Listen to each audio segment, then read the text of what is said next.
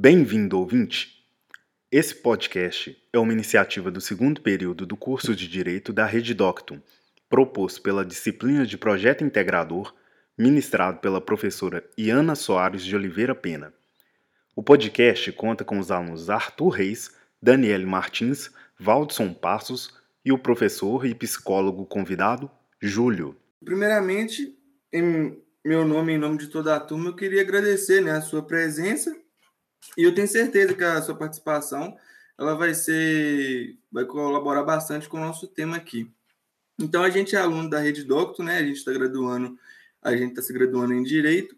É, mediante a, a discussão feita, feita em sala, na matéria de projeto integrador, a gente surgiu o debate sobre a desigualdade de gênero no mercado de trabalho. E, tipo assim, o que que leva com que essa desigualdade ela ainda se mantém em nossa sociedade. Mas acho que antes da gente debater sobre o tema, acho que você podia fazer uma apresentação sua para todo mundo te conhecer.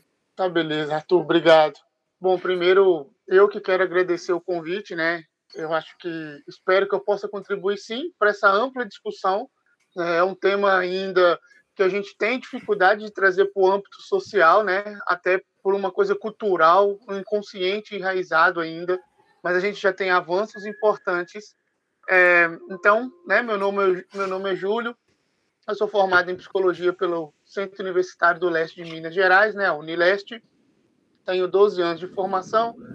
Atualmente trabalho em São Domingos do Prata, sou professor de psicologia na Escola Nova Erense e também trabalho com hipnoterapia, né? E eu fiquei muito feliz pelo convite a gente vai bater esse papo, que vai ser saudável e com certeza a gente vai levar informação ainda maior para as pessoas, né? Então, muito obrigado pelo convite desde já a todos vocês, alunos de Direito. É, meu nome é Daniele e, como disse, né, eu tenho certeza que a sua presença ela vai ser fundamental no nosso podcast. Então, o nosso tema, ele, ele surgiu em alguns debates em sala e a gente acha que, apesar de as soluções, né, é, a evolução, no caso, considerável anos, a gente observa muito essa desigualdade de gênero no mercado de trabalho, inclusive na pandemia, em que muitas das mulheres, elas sofreram com isso, né? É, gerou um retrocesso grande é, de mais de uma década em avanços de participação feminina no mercado de trabalho. Isso é uma pesquisa é, da Comissão Econômica é, para a América Latina e o Caribe. Então, assim, a gente está vendo que está tendo muito essa dificuldade da reinserção das mulheres de trabalho devido à Covid-19. Uh, Daniela, você me fez alguma pergunta, porque eu acho que travou no finalzinho. Ah, eu até queria complementar, né? Qual que seria a sua opinião sobre essa desigualdade de gênero no mercado de trabalho? Ah, sim. É, então, a gente precisa de pensar no papel que a mulher ocupa socialmente, né? É, talvez a gente consiga entender um pouco essa desigualdade que é injusta quando a gente entende ainda qual é o papel dessa mulher socialmente dizendo, né? É, nós temos é, nós temos socialmente dizendo é, no papel da mulher vários tipos de situações. Se a gente pegar, por exemplo, essa uma pesquisa que realmente a pandemia foi o que mais interferiu em relação ao mercado de trabalho no gênero feminino, por que, que a gente começa a detectar algum índice, alguns dados? Nós temos mulheres que são solteiras né, e são mães, e aí essas mulheres têm a obrigação de casa, e muitas dessas mulheres acabam sendo talvez é, ambulantes, é, dome, é, auxiliares de lar, secretárias de lar, né?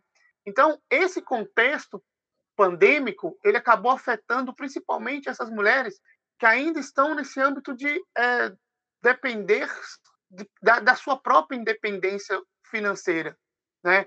Então a gente começa a identificar que o que, que acontece? É, eu, eu sempre falo assim, Daniel, que a gente precisa de ficar atento não ao vírus que está comovendo a sociedade em geral, mas esse vírus invisível que já, que, que, que já vem socialmente há décadas, que é exatamente a questão que a gente dá a essa mulher, né? Quando a gente vê um movimento feminista, por exemplo, ou é, que luta pelos direitos femininos, não são mulheres, você é mulher, talvez você vai me entender, e me corrija se eu estiver errado, né?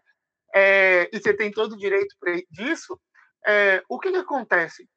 A gente percebe que a gente ainda tem uma pandemia que é visível e a gente se cega diante dela, que é exatamente é, eu não vejo que as mulheres nos cobram salários iguais, é, o mesmo cargo, é, é, né, o mesmo cargo, não.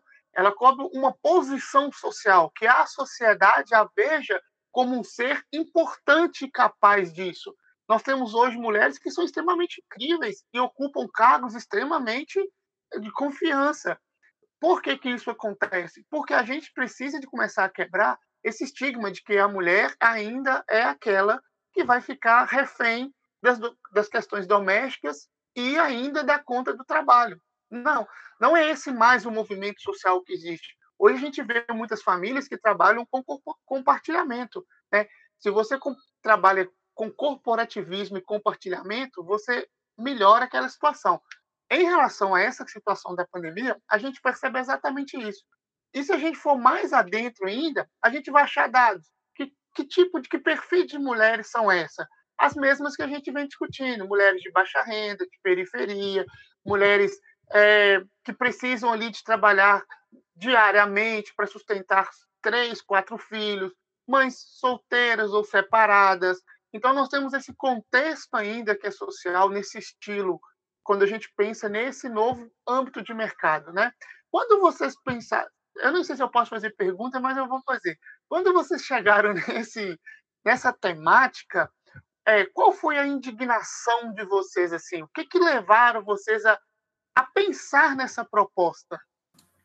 Eu vou poder responder é, essa questão porque eu, como mulher, a gente sente muita coisa na pele, é um certo preconceito nós vamos fazer as entrevistas quando nós estamos em algum ambiente que demanda trabalho braçal e fazendo é, pesquisas para esse trabalho, é, um contratualista, o Rousseau, e ele defendia que a posição da mulher não era de estar no mercado de trabalho, era para ficar dentro de casa, era para cuidar da família, dos filhos.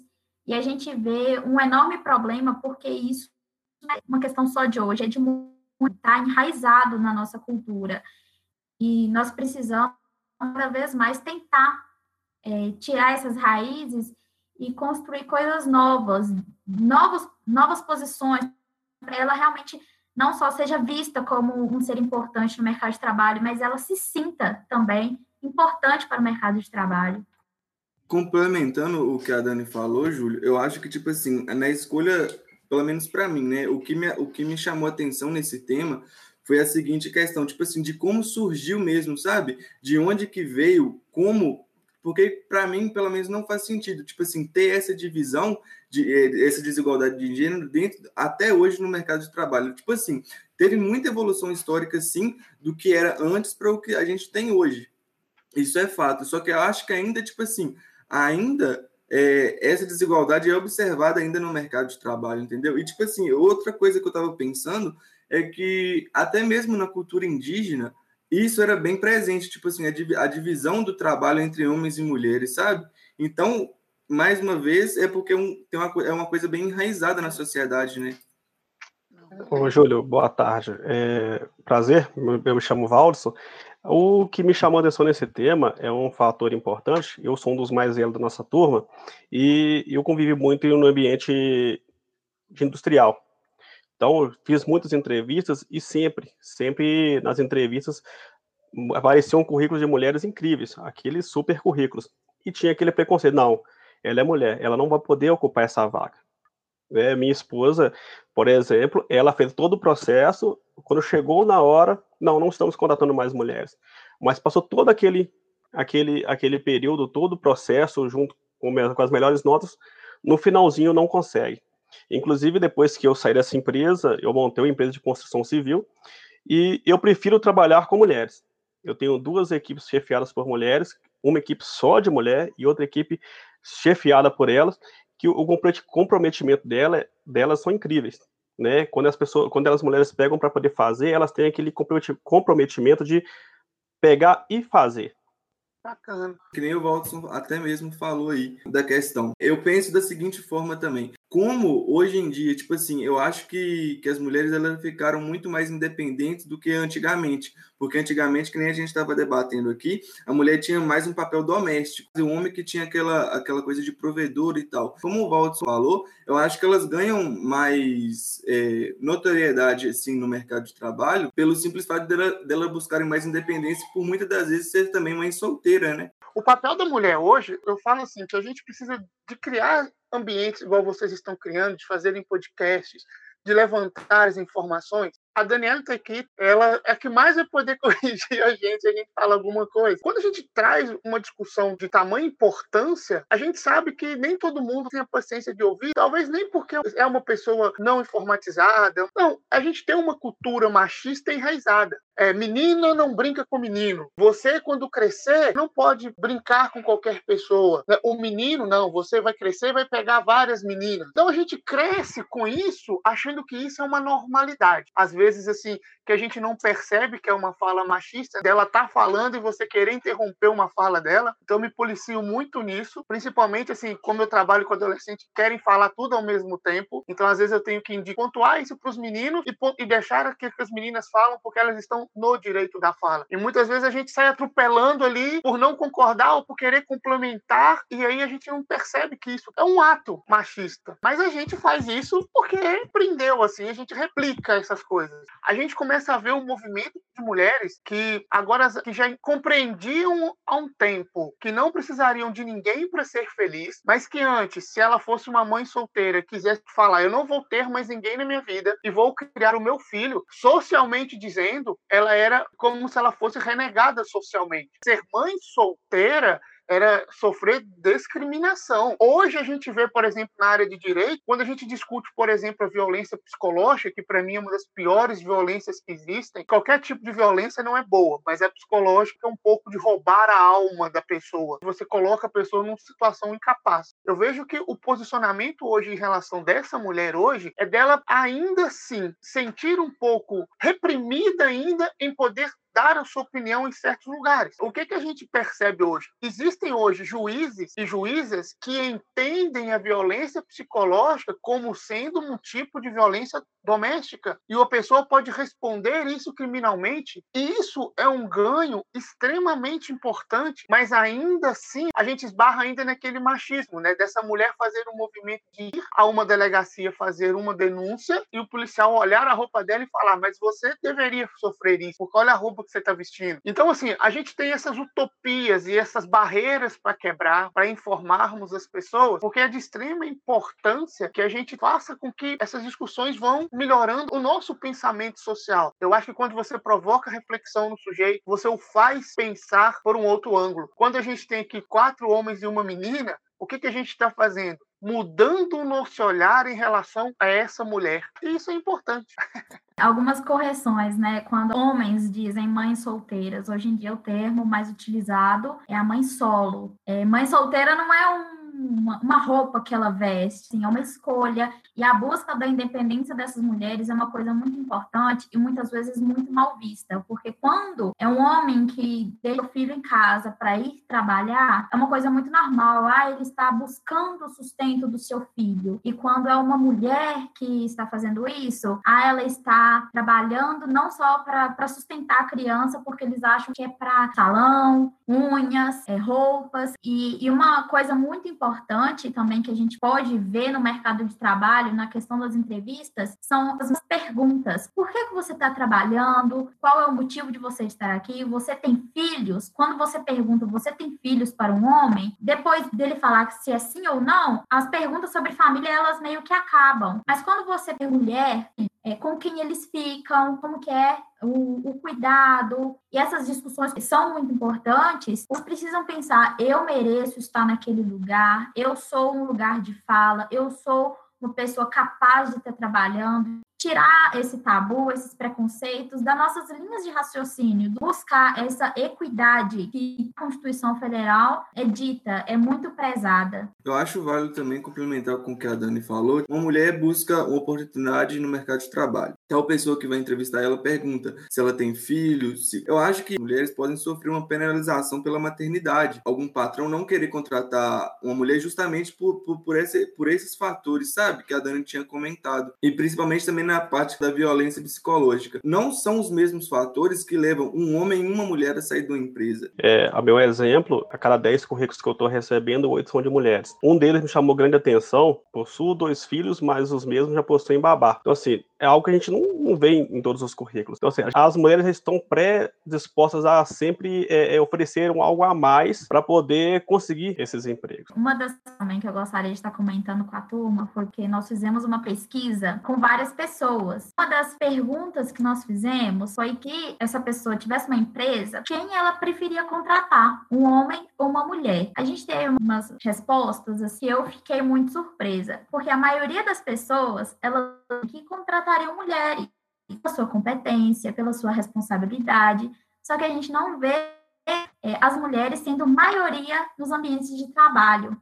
Às vezes elas assumem essa, essa liderança em atividades como cuidadoras, professoras, é, que envolvem o cuidado de crianças, idosos, doentes. São, são coisas que nós precisamos, nós mulheres, os homens também, que têm um conhecimento disso, usar a, a nossa posição profissional como fala, de fala, de estar tá ensinando as pessoas, tanto as como aquelas que têm uma certa rigidez em aprender, que todos nós somos capazes, que no, todos nós merecemos os mesmos respeitos profissionais, o mesmo respeito, é, a mesma moral também, porque nós já evoluímos muito, mas precisamos ainda chegar muito mais longe.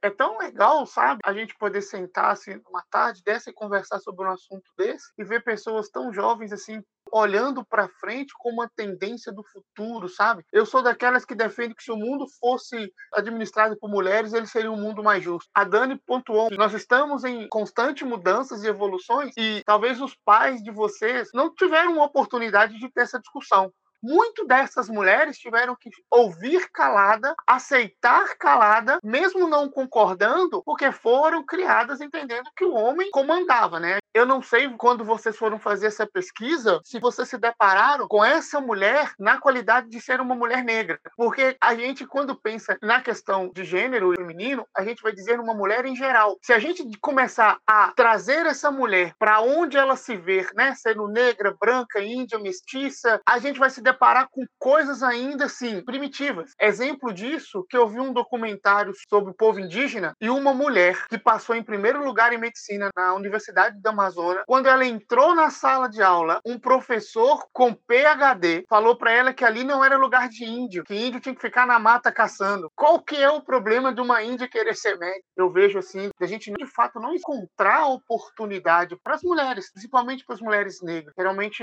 ainda assim a gente vê que o racismo é muito forte no nosso país, mesmo a gente tendo um país extremamente diversificado. E talvez uma coisa que a gente possa pensar daqui para frente, não apenas em se é muito competente ou pouco competente, se é muito bom ou não, ou não é muito bom. Talvez a gente precise de entender que o outro é um ser humano e merece uma oportunidade. Existe em si um movimento muito importante e que ele é extremamente necessário ganhar uma força agora para que a gente sim comece a abrir um pouco mais esses espaços. Comece a ver a mulher não como aquele ser frágil, como exemplo, se a gente pega os livros de história antigamente, qual que era a figura figura que vinha no livro de história. Era um homem puxando uma mulher pelo cabelo, um homem primata puxando a mulher pelo cabelo e seguindo rumo à caverna. Essa mulher, ela não existe mais. A gente não pode ainda ter essa ideia de que ela é submissa ao homem, que ela não dá conta, que ela é um ser frágil, que ela é incapaz. Não. Ela não é incapaz.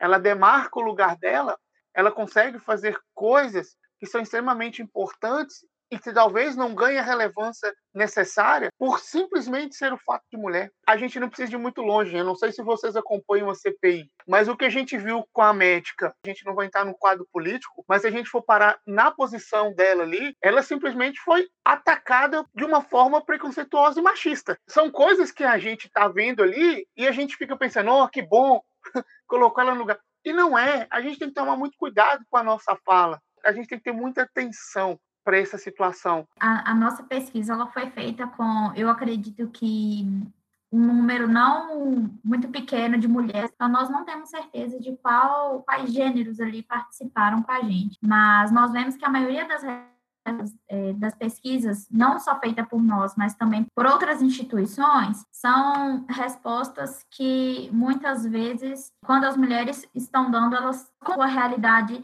elas contam a sua realidade, às vezes, de se sentirem muito menosprezadas. E elas sempre querem buscar uma posição do sucesso são respeitada. E quando nós perguntamos é, essas coisas para os homens, né, sobre as posições que as mulheres devem ocupar, a gente vê muito receio deles comentando sobre isso. Ah, eu acho que eu não tem que falar, acho que como você mesmo disse, todos nós somos capazes, conseguimos desenvolver papéis fundamentais em ambientes de trabalho, é, não só mulheres, mas homens também. Para promover essa igualdade, nós precisamos entender qual é o grupo que mais é afetado. Não, no geral, é as mulheres esse grupo mais afetado no mercado de trabalho, na política, como você falou a questão da CPI. Nós vemos também exemplo de Dilma Rousseff, que foi a ex-presidente muito atacada por ser mulher. Nós vemos também muitos cargos de empresas grandes, onde quando acontecem escândalos quando o nome das mulheres é divulgado, eles são muito problematizados, são muito julgados, são criminalizados também, né? Porque gera uma questão de muitas falas agressivas que, que com crimes. Nós, eu como mulher, e espero falar em nome, poder falar em nome que vão ouvir o nosso podcast, eu pelo menos sinto que nós temos muita dificuldade na, no de fala, no nosso poder de contribuição, não para nós mesmos, mas na visão das outras pessoas. É, nós temos muita dificuldade de conseguir expressar as nossas vontades dentro de um ambiente de trabalho, porque não por nós mesmas, mas porque sempre vai ter alguma pessoa num, num patamar um pouco acima que vai apontar para a gente e vai falar assim: talvez você não vai conseguir chegar nesse papel, ou então já falando, você não vai conseguir desenvolver esse papel. É como eu disse, não só homens, mas também, mas também muitas mulheres, às vezes, elas desempenham esse papel que não, não é bacana para a evolução. É uma aprendizagem que precisa ser coletiva, de tijolo por tijolo, é, de passo por passo. É uma pedra no caminho que a gente afasta, que nós caminharemos para essa evolução, para que comentários é, não nos afetem, não nos magoem tanto e não destruam nossos sonhos, a, no, a, nossa vontade de crescimento. Ô, Júlio, eu tinha uma coisa que eu ia pontuar antes da fala da, da Dani, é o seguinte, uma coisa que eu vivenciei na minha época de trabalhar é a questão dos currículos começou-se a solicitar fotos junto ao currículo. Então, a primeira coisa, aí tá lá, via foto da mulher, convidar para entrevista. De, de, acordo com o rosto, de acordo com a beleza, ela é selecionada ou não. Esse é um ponto que chamou muito a minha atenção nesse aspecto. Passava pelo crivo lá, verificava direitinho. A foto era do agrado do, do, do examinador, era do agrado do, do, entrevistador, era chamada a entrevista. Não era, era descartado de, de, de imediato. Então, assim, é um ponto que também tem que ser trabalhado nessa, nesse aspecto.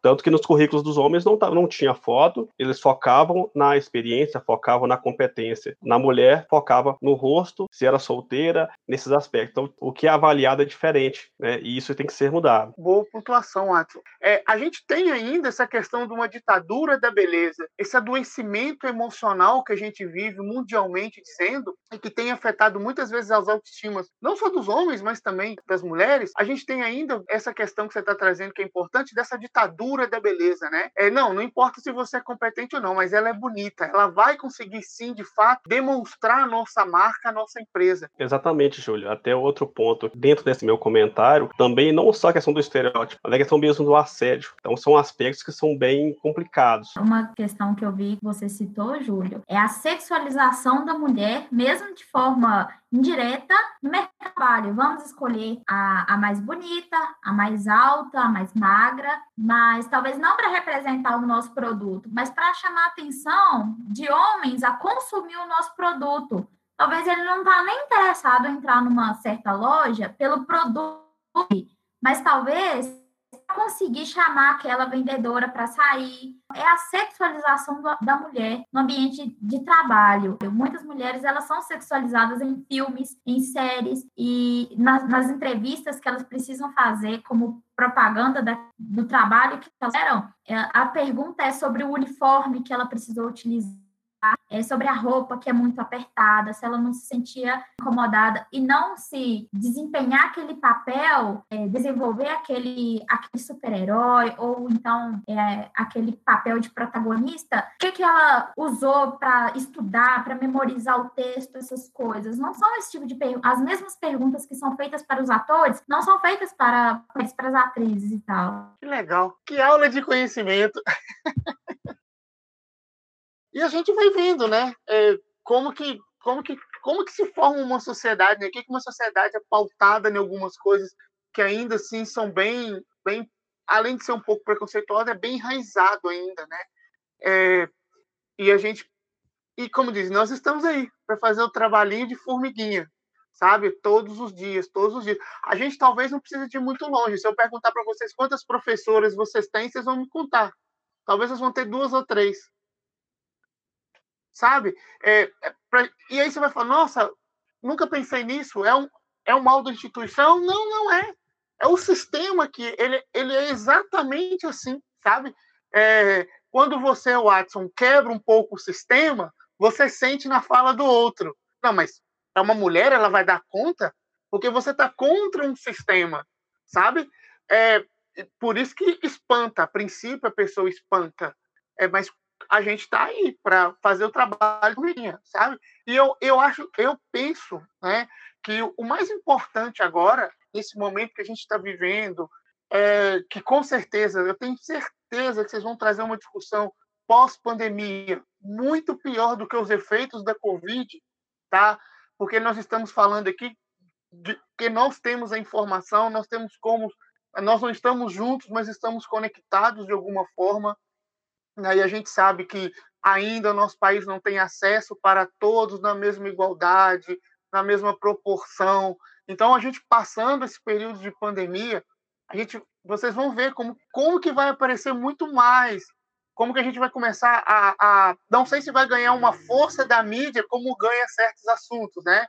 É, mas ao mesmo tempo a gente, vocês vão ver que os dados que já são assustadores durante quase dois anos de pandemia, em relação à violência doméstica, à questão da mulher, à questão do assédio moral e sexual vai aparecer muito mais, dobrar muito mais. Quando a gente passar da pandemia, ainda assim, essa mulher se sente desprotegida socialmente. Eu acho que a gente precisa de pensar em criar mecanismos que façam com que elas se sintam seguras vivendo socialmente. E a gente ir fazendo com que a sociedade tenha um outro tipo de olhar, tenha uma outra sensibilidade para isso e dá oportunidade. Nós estamos em constante evolução e essa constante evolução ela pode nos levar à extinção. Mas, ao mesmo tempo, a gente precisa discutir essas pautas. Da gente tá assim, igual uma mulher está falando, a gente, peraí, deixa eu escutar o que ela está dizendo. Esse podcast seu seria muito interessante se empresários escutassem e ficassem atentos a essas coisas. É, associação de comércio de João Molevade, por exemplo, tivesse um acesso a isso, para que a gente possa, de fato, começar a discutir essas pautas. Por que não? Eu estou muito contente por essa tarde com vocês.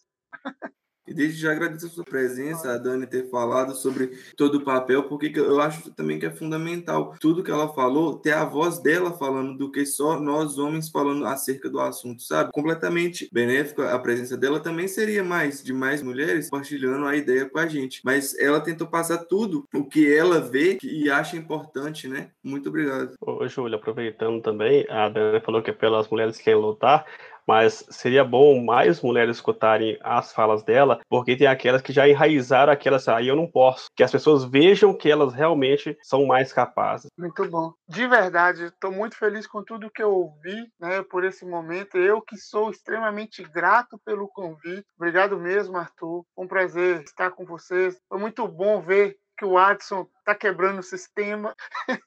a Dani, que, que trouxe assim, um esclarecimento extremamente enriquecedor para todos nós, da gente entender que nós, na qualidade de homens aqui, nós somos aprendiz. Eu acho que a nossa função de hoje em diante é multiplicar a fala dela, de perceber que, não, que tem homens que estão falando sobre um assunto. Muito obrigado mesmo pela confiança, pela credibilidade, tá, Arthur? A todos vocês aí da área de direito, né? Fico muito feliz em saber que no futuro nós teremos bons advogados, juízes e promotores, graças a Deus. É, precisando, estou à disposição. Vocês podem me convidar, né? Eu auto me convido se vocês não quiserem. de algum projeto meu aí, eu vou pedir para convidar vocês também, tá? Para a gente ter essa discussão de uma forma mais ampla, mais enriquecedora, porque aí a gente vai fazendo o nosso trabalho de formiguinha pouco a pouco, tá bom? Então, gratidão é a única palavra que eu posso ter por esse momento, por essa oportunidade. E, assim, do fundo do meu coração, muito obrigado mesmo. E sucesso para vocês na caminhada de vocês. Eu só tenho a agradecer também a sua presença, porque foi uma discussão muito enriquecedora para nós mesmos aqui também, para os que escutar isso. É, desde já, nós agradecemos a sua presença, agradecemos a colaboração. Foi justamente uma conversa muito. É, é o adubo da nossa, né, que a gente precisa para fazer florescer, para fazer crescer uma nova geração, uma, é, não uma nova, mas melhorar a nossa, porque precisa. E com certeza, Júlio, iremos compartilhar esse podcast para que mais e mais pessoas possam ouvir e também debater sobre o assunto, até mesmo com a própria família. Obrigado. Mais, mais obrigado. Boa tarde para todo mundo. Boa tarde, gente. Obrigado. Boa, Boa tarde. tarde. Muito obrigado mesmo, gente. Valeu. Finalizamos por aqui. Nós somos alunos da Rede Docton e essa foi a nossa discussão sobre desigualdade de gênero no mercado de trabalho. Obrigada a todos.